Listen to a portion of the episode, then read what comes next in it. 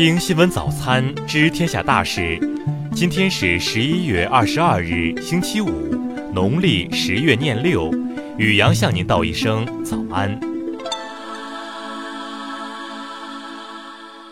先来关注头条新闻：马来西亚当局逮捕六百八十名中国人。马来西亚移民局周四在一份声明中说，日前由一百五十名移民局官员组成的小组。突袭了一伙网络诈骗嫌疑人在赛城的总部，逮捕了六百八十名中国公民，另外有一百名嫌疑人成功逃脱，还有一些人在混战中受伤。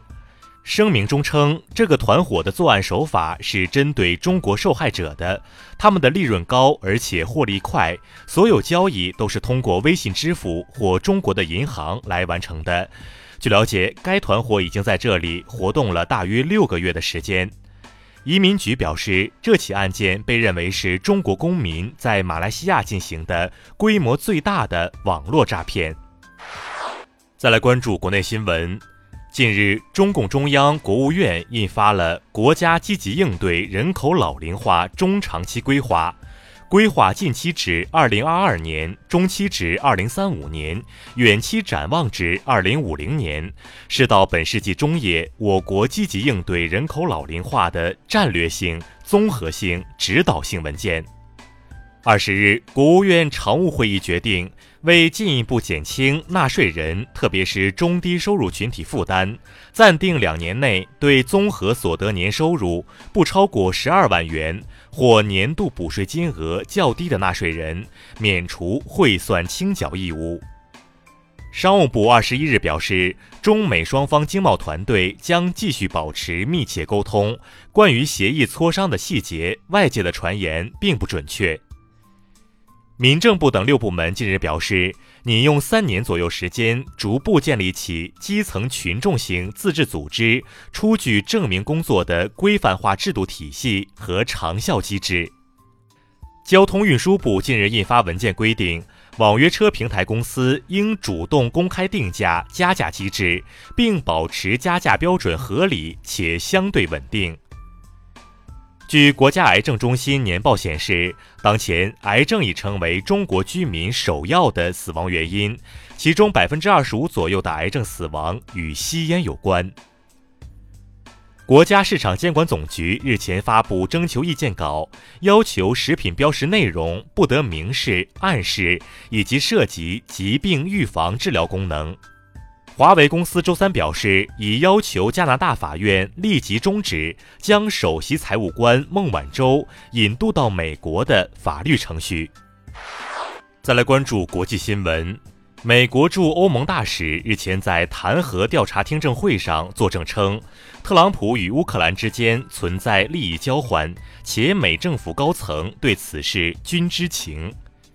二十日，美国商务部表示，已开始向部分美国企业发出出口许可证，允许他们继续向华为供货。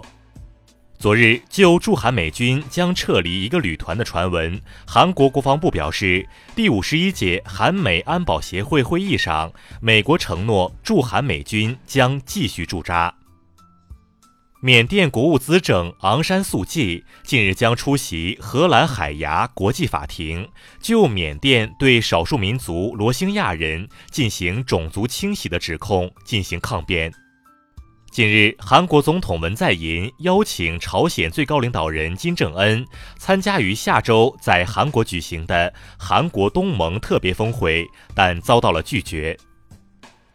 澳大利亚西太平洋银行被指在2013年到2018年期间2300万次违反反洗钱条例，恐将面临328万亿美元天价罚单，这相当于2018年全球 GDP 的四倍。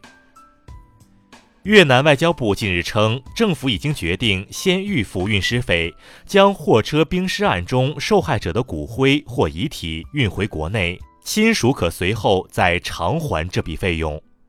德国联邦政府二十日发布新闻公报称，政府内阁在日前召开的数字化会议上提出，不会允许加密货币对国家法定货币构成竞争。再来关注社会民生新闻。二十一日，西林郭勒盟来北京就医的两名肺鼠疫患者的所有密切接触者，已按照标准全部解除隔离医学观察。河南虞城县警方昨日通报称，网民举报的交警收黑钱情况基本属实，目前已辞退并拘留涉案四名辅警，其中八名相关责任人给予记大过等政务处分。近日，重庆一涉黑案庭审中，嫌疑人当庭指认主诉检察官为其保护伞，原计划庭审被迫终止。目前，重庆扫黑办已介入调查。二十一日上午，山东能源肥矿集团梁宝寺煤矿事故，被困十一人已全部获救升井，目前已送往医院接受进一步的检查和治疗。上海警方近日成功捣毁一特大电信网络诈骗团伙，查冻涉案资金一千四百余万元。警方称，该案系今年以来沪市涉案金额最大的一起电信网络诈骗案件。再来关注文化体育新闻。二十一日晚，CBA 常规赛第八轮，广东队一百四十比九十三狂胜天津队，易建联也在本场比赛中成为了 CBA 历史总得分榜的第一人。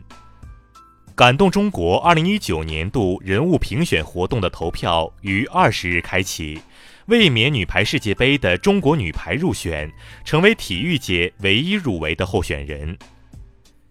据报道，根据支持实体书店发展的实施意见，共计有二百三十九家北京实体书店获得二零一九年度实体书店项目扶持，扶持资金近一亿元。日前，一幅达芬奇名作《蒙娜丽莎》的复制品在苏富比拍卖行售出，成交价格五十五点二十五万欧元。以上就是今天新闻早餐的全部内容，咱们明天不见不散。